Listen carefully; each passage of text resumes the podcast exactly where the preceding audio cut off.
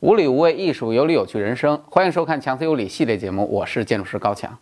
最近呢，北京正在开会，我们这期的节目呢，我们也应个景儿啊，怎么个应法呢？我们今天来聊一聊开会的这个地方，著名的人民大会堂啊。说起人民大会堂呢，故事可能特别的多，大家肯定想，哎呀，强哥八成要讲人民大会堂的历史了吧？要讲它的建造故事了吧？要讲它的设计师了吧？哎，对不起，今天我们这些都不再啰嗦了。为什么呢？因为人民大会堂的内容啊，相关的介绍内容太多了。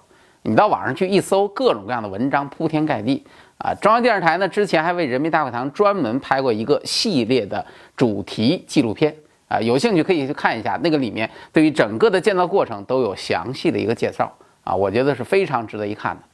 我们今天呢，不说这些东西。我们今天说什么呢？我们今天说一个特别枯燥、特别无聊的话题。什么话题呢？那就是人民大会堂为什么看上去这么美？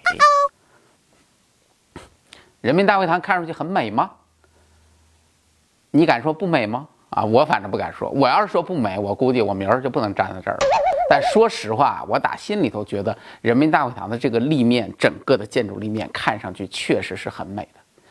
但是人民大会堂的立面为什么这么美呢？我们好像并没有太多的人做过认真仔细的研究。今天呢，我们就带着大家一起仔细的研究琢磨一下。在说这个人民大会堂为什么这么美之前呢，我们先要对这个整个的立面风格先扫一个小小的盲，那就是人民大会堂的立面风格到底是什么风格的？我不知道大家知不知道。啊，这个可能有的朋友会说，嗯，这是中式风格的；有的朋友可能会说这是欧式风格的；有的朋友可能会说这是中式加欧式风格的。啊，拜托，实际上我觉得确切的讲，人民大会堂的风格，中式加欧式比较接近，但其实它还是有一些现代风格在里面的。啊，实际上它是三种风格的混合体。啊，那么这说到这儿，大家可能就会问了，那为什么人民大会堂它就不能是一个纯粹的风格呢？为什么我们不搞一个纯中式的人民大会堂，不搞一个纯欧式的人民大会堂，不搞一个纯现代的人民大会堂呢？为什么不做纯粹的风格呢？我们现在来想一下，纯粹的风格行不行？首先看纯中式，纯中式行不行啊？人民大会堂建设前夕，建设时候大家都知道，我原来说过那个是献礼啊，对吧？献礼工程，当时新中国刚刚成立。北边就是故宫，我们在这搞一纯中式的建筑，请问各位，有哪一位建筑大师敢拍着胸脯说，我建一个纯中式的古典建筑，水准能够超过故宫？我估计没有一个人敢这么讲。所以，我们如果真的建了一个纯中式的人民大会堂，这个事情就很搞笑了。我们新中国成立，我们还建了一个纯中式的人民大会堂，这个水平还赶不上封建时代的清朝的皇宫，这个事情有点说不过去吧？所以，纯中式的建筑你做的再漂亮，我认为人民大会堂也不会接受的。那么，纯欧式的呢？哎，这个就不用想了。纯欧式的风格，我觉得简直就是痴人说梦。做人民大会堂，开玩笑呢？我们堂堂的一个中华人民共和国，我们为什么要在我们的第一政治建筑上采用欧式、纯欧式的风格呢？其实这个事情，我们。倒一下，咱们做一个大胆的假设啊，大家别拍我啊。假如时隔这么多年，到了今天，我们要重新去建人民大会堂，我们搞一个国际招标，请问大家，你们觉得这个人民大会堂会是一个什么样的风格呢？啊，至少我认为百分之九十的可能性，它不会有一点欧式风格在里面。这个欧式风格从现在来说是绝对不会被允许的，哪怕有一丁点儿，我估计都会被口水淹死。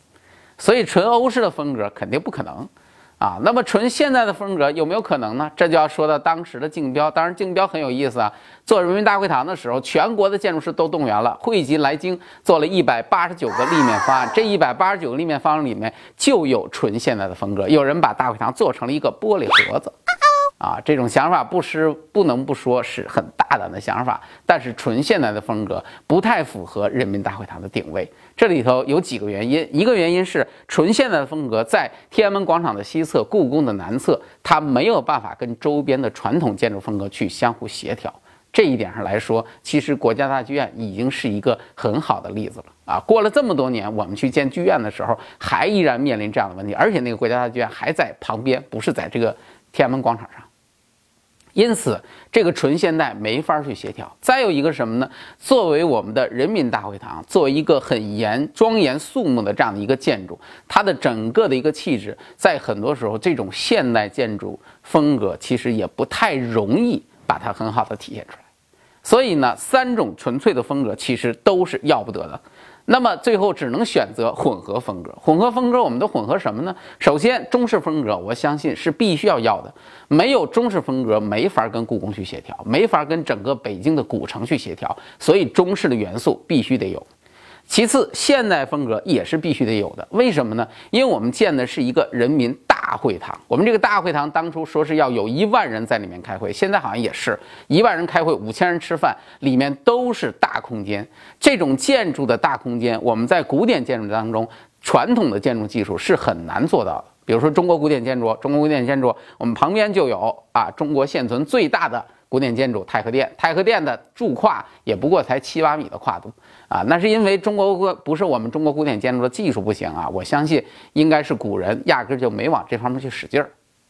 再看欧洲古典建筑，欧洲古典建筑我们最熟悉的万神庙啊，对吧？曾经一千多年号称世界最大穹顶，四十多米的跨度，那个跨度很是惊人。但是问题是，问题是什么呢？欧洲的古典建筑那么多的教堂，那么多的庙。啊，他们的古典建筑来获取大跨度空间的技术手法，都是采用不同的这种拱拱拱券。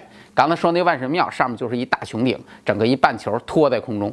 所以在这种情况之下，获取大跨度空间，如果采用这种拱券的方式，那不是很傻吗？我们作为一个人民大会堂，里面好啊，大家开会的时候，上面左一个拱，右一个拱的，那还有法看吗？所以呢，这个欧式古典建筑的这种跨度方式，肯定也是不可行的。而在建设大会堂的时候呢，现代建筑的技术已经发展的很不错了，所以那个时候解决大跨度空间的方式只有现代方式，因此呢，现代风格也是必不可少的。那么问题来了，最后的欧式风格、欧式欧式建筑的这种特点是不是必不可少呢？客观的说，其实不是必不可少的。但是从今天整个大会堂的立面来说，欧式建筑立面风格恰恰构成了这个大会堂整个立面的一个精华所在。为什么欧式古典建筑构成了大会堂的立面精华呢？原因很简单，因为大会堂它整个的立面看上去它很美的一个最核心的一个要点，我认为是比例，而这个比例完全是跟欧式古典建筑的比例来的。在这里要讲一下这个评判一个建筑美不美的标准，第一标准到底是什么啊？我也不知道第一标准到底是什么，但是我觉得比例绝对是排在第一列标准当中的一个啊。为什么我这么讲呢？比如说，说一最简单的例子，比如说你去相亲，你去找男朋友找女朋友，你首先看的是他的脸蛋儿吗？我相信不是，远远一看你也看不清他的脸，对吧？你首先看的是他的身材。啊，他的身材如果哟看上去很匀称，对吧？上下比例适当，甚至于有点模特的身材，你心里头立马窃喜了一大半。然后再看脸边啊，整个这张脸，这张脸只要长得不是特别夸张，你基本上都还是很开心的。所以说，身材比例对于一个人的相貌来说是很重要的。这里头当然还有一个更加突出的一个代表是什么呢？就是模特啊。我们经常说模特、模特、模特，九头身，对吧？当当当当当，九头身，整个身材都特别的好。所以呢，这个模特他是靠身材来吃饭，他不是靠脸来吃饭的啊。那么人呢也是一样啊，有了一个好的身材，女女人就可以称之为美女，对吧？男孩呢就是帅哥，基本上就是这样。而建筑呢，我觉得也不例外。建筑其实远远看一个建筑的时候，我跟你讲，建筑的细节、建筑的风格、建筑的什么东西，其实都是抛之脑后。你第一的感觉，先是看这个建筑的比例，这个比例到底是好还是不好？不好的建筑，那个细节你都没有兴趣看了，你直接就会认为它是一个很丑陋的建筑。啊，所以建筑的比例至关重要。那么人民人民大会堂的比例到底是源自于什么样的比例呢？我们拿人民大会堂的比例做了一个非常不正经的研究。啊，为什么这么讲呢？我们为什么要做非常不正经的研究呢？因为我们也很想做正经的研究，但是，哎呀，我遍寻了互联网，找了各种各样的方式，最后没有找到人民大会堂的立面图纸的详细的资料。啊，如果有资料，我就可以做正经的研究了。所以没有办法，我们就得做，我们又要做研究，怎么办呢？我对这个事情又很有兴趣，于是我就只有搞一个不正经的，我们就到现场去拍了一些照片，我们就拿照片来研究一下吧。虽然比较粗犷，虽然不是很严肃，但是我觉得呢，也能够有一些启发。我们拍了人民大会堂的立面的照片，然后呢，我们拿这个立面的照片，我们跟它。与雅典卫城的帕特农神庙的立面进行了一个照片叠加的对比，大家可以看一下最终出现的效果是什么样的效果。看到这张照片对比叠加，你就会惊喜的发现，哦，原来两个建筑的比例是如此的相似哦。无论是从脚、腿、胸部、头部，基本上都是很像的哦。啊，这是为什么呢？啊，当然说到这儿呢，我先插一句，帕特农神庙是个什么神庙啊？可不是我们随便路边捡了一个小庙，雅典卫城。在整个欧洲建筑体系当中，几乎可以称之为一个发源点啊。说白了，我们平时学的这种欧洲建筑、欧洲古典建筑，我们知道罗马时代是很厉害的，对吧？但是在罗马之前还有希腊，所有的柱式罗马人都是跟希腊人学的。那么柱式从哪儿来的呢？就是雅典卫城里面那几个破庙啊，其中帕特农神庙就是其中最有名的一个庙。所以呢，我们今天拿这个庙来跟我们的人民大会堂做一个比较，我觉得是非常具有发言权的。那么两边一叠加，你就会发现，无论是从脚部，就是那台阶儿啊，还是从身子啊，就是它整个的那个柱廊，还是从它的胸部以及向上，就是它柱廊上面到屋檐的那个部分，还是从它的顶部，你会发现每个部分的尺寸都是如此的相近。那么我们再把人民大会堂整个的立面的数字进行一个详细的拆解啊，很简单，比如说台阶部分整个高是五米，那么整个柱身呢？二十五米，这是五个五，对吧？加起来有六个五了。上面那部分呢，大概是在十米左右，啊，因此呢，整个的立面的高度差不多是在四十米左右，啊，那么算下来就是什么呢？就是相当于是八个五米的高度，啊。话说这个数字，我觉得听上去也还是蛮吉利的，啊，这是它的一个立面的数字的一个划分。然后呢，再我们再看整个的这个立面的这个比例啊，就是它的整体立面的宽度跟它的高度的一个比值，其实呢，跟帕特农神庙的那个长边的宽度跟高度的比值是非常接近的，基本上都是一点三几的一个比值，啊，所以说这种比例关系是很近的。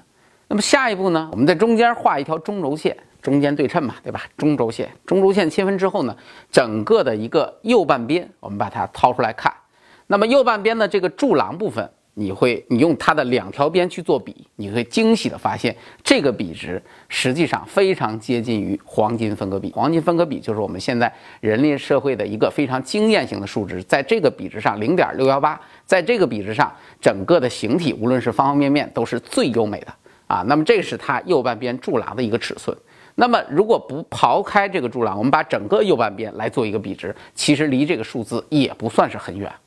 啊，那么除去了这些，我们再看整个人民大会堂的一个立面啊，你会发现它跟欧式古典建筑唯有一点不同啊，哪一点不同呢？就是它的柱子的粗粗细啊，这种感觉是不太一样的。你会明显的感觉到人民大会堂的这种外面的这种这种柱廊，它的柱子明显是感觉要细一些的啊。那为什么要细一些呢？实际上它的。